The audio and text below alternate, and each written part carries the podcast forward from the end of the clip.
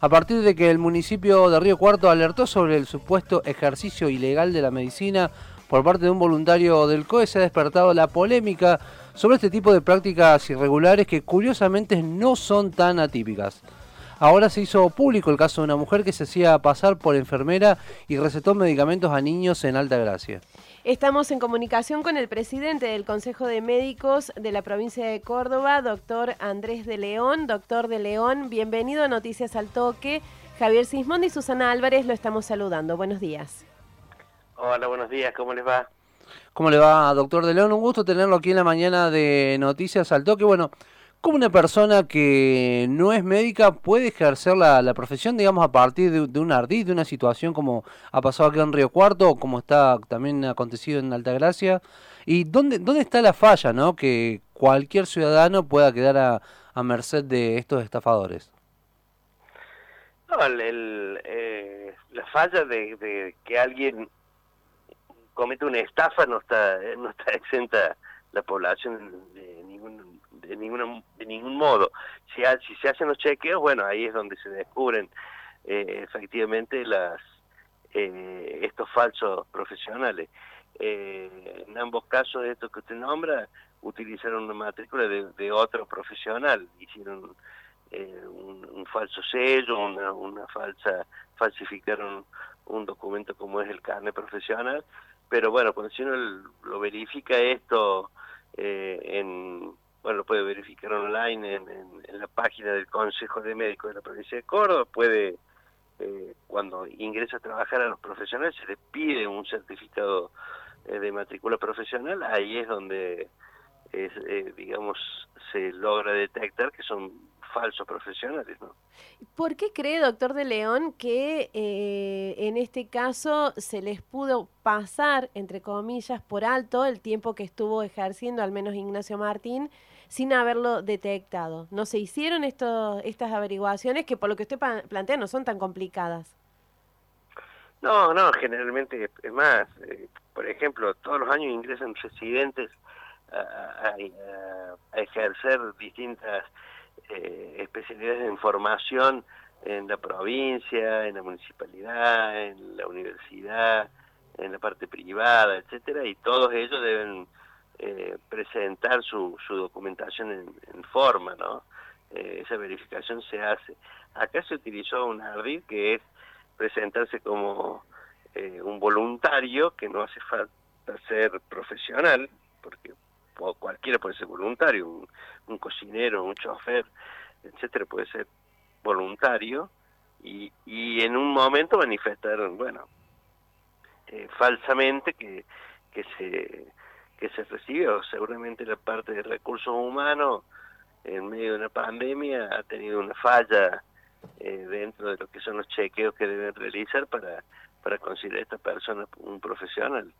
Eh, no es lo habitual, porque habitualmente se le exige toda la documentación, eh, digamos, para, para poder ingresar como profesional médico así como se le debería eh, eh, solicitar a cualquier otro profesional que ingrese en la parte pública eh, o privada de, cualquier otra profesión, médica o no médica, ¿no?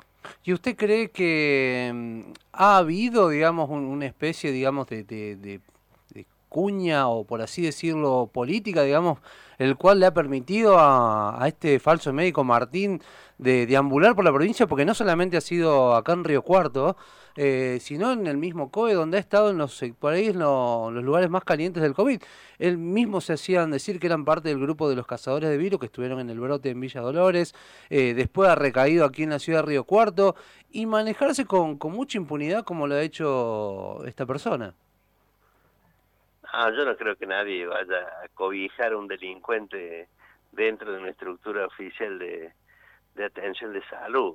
No, no hace falta, porque, a ver, eh, bien que, dentro de la pandemia había necesidad de, profesionales de salud, médicos, bioquímicos, fisioterapeutas, etcétera, etcétera. Pero bueno, hay disponibilidad de, profesionales, no llegamos a un colapso de profesionales. Eh, lamentablemente, acá lo que se usó es que esta persona es un estafador, como cualquier estafador que le hace hay estafadores que le hacen el cuento del tío a la gente, no sé, y, porque tienen en su mente la, estafa como como una forma de habitual de, de, trabajar o de, o de, ambular en la vida. Eh, claro, doctor, Hubo un relajamiento quizás de, los controles porque es una situación especial que no existía previamente donde todos los que son los procedimientos de ingreso, etcétera, están eh, se, iban creando, habiendo una situación de pandemia, digamos, una situación especial.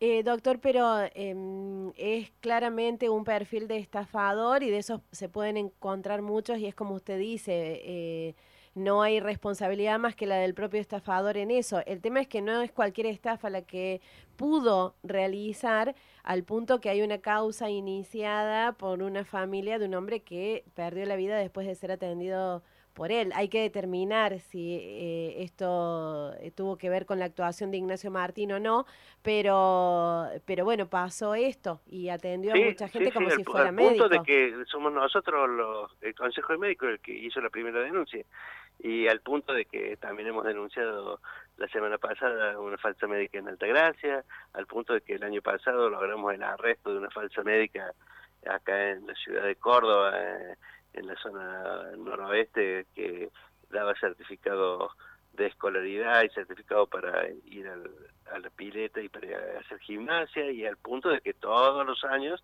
perseguimos a, cualquier persona que se quiera hacer pasar por médico porque es de una gravedad realmente eh, inusitada y muy especial. Por eso hacemos la permanente persecución del ejercicio ilegal. Doctor, la que tenemos. Doctor de León, ¿esto es más común que suceda en los ámbitos públicos o privados? Generalmente en, en, las instituciones eh, hospitalarias es difícil de que acceda y difícil que pase desapercibido por los colegas, ¿no? Si una persona no sabe absolutamente nada, queda bastante en evidencia. Eh, se da más eh, como yo le diría como solitarios eh, profesionales que quieren ejercer en un ámbito donde eh, tratan de, hacer actos médicos que ellos lo ven como de relativa eh, inocuidad al hacer un certificado o algo por el estilo que, que para nosotros es sumamente grave también.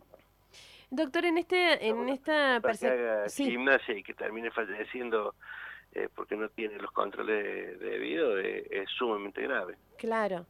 Eh, doctor, en esto de perseguir el, ejercicio ilegal de la medicina para que no ocurra, eh, ¿hay algún tipo de mm, herramienta que ustedes piensen que se puede poner en marcha para evitar la usurpación de una matrícula o ya se descubre cuando esto ya ha sucedido? No, no, cualquier persona puede corroborar que su médico que lo atendió, eh, si es médico o no, ingresa a la página web del consejo, lleva unos segundos, busca su médico y puede poner el, número de matrícula que le ha dado el médico y ver si corresponde o no a un matriculado y quién es el matriculado en cuestión. Usted pone mi número de matrícula 18230, entra ahora en la página web www.cmpc.org.ar y y le dice si soy médico o no, en, cuestión de segundos.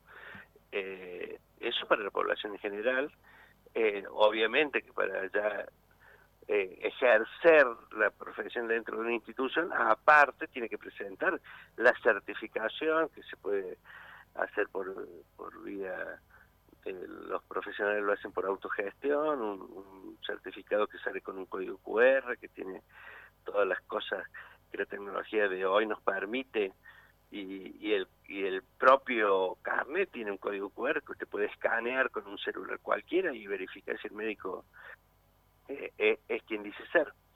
Están dadas todas las herramientas tecnológicas para, eh, para verificarlo y de hecho es, es, raro, es muy raro, es ocasional, no hay más de cuatro o cinco médicos que detectemos, falsos médicos que detectemos anualmente y, hacemos la correspondiente denuncia, ¿no? Doctor de León, eh, recientemente fue presentado en la legislatura provincial un proyecto de ley referido a lo que tiene que ver con un empadronamiento digital de médicos matriculados. Eh, usted recién señalaba que por parte del Consejo Médico ya tienen un, especie de, padrón de sitio web donde registrar, digamos, para poder eh, verificar si el médico tiene matrícula o no. Eh, ¿Qué opinión le, merece este proyecto? Bueno, desde el punto de vista de los médicos ya, existe, o sea, que sea ley no, no va, digamos, a obligarnos a nada extra porque ya lo tenemos eh, desde otras profesiones puede ser que no exista y que sea útil tenerlo, eh, puede ser que tengamos que trabajar juntamente, yo he hablado con el legislador Fortuna, que, que está interesado en que, en que esto eh, de alguna forma se haga de un uso mucho más rutinario, quizás para, para eso sea, sea útil. Nosotros tenemos lo que le llamamos el sello de competencia digital, porque bueno, ahora con la era digital cualquier médico podría eh, digamos, firmar sus, sus recetas, indicaciones, eh, pedidos de estudios, etcétera, en forma digital, en un PDF, en un, en un formato digital, y para eso contamos con una herramienta muy útil que es la firma digital, que le da, eh, somos entes certificantes delegados por la Nación, y también el sello de competencia digital, mediante el cual eh, al establecer la firma y establecer un token, que es un método de seguridad que, que se usa, hoy bueno a nivel bancario, etcétera, y con una serie de medidas informáticas de seguridad como blockchain, le permite eh, que se estampe la firma y el sello, en vez de ser en papel, eh, ese, sellito que, está, que pone el médico con su firmita, eh, sea una, un sello digital que está verificado en forma online y permanente y, con el consejo de médico de que esa persona es un médico habilitado para ejercer la, medicina. O sea, los elementos eh, están y si esto que, que, está impulsando la legislatura nos permite llegar con un máximo de eficiencia y seguridad ah, para que la población esté segura, mucho mejor, por supuesto.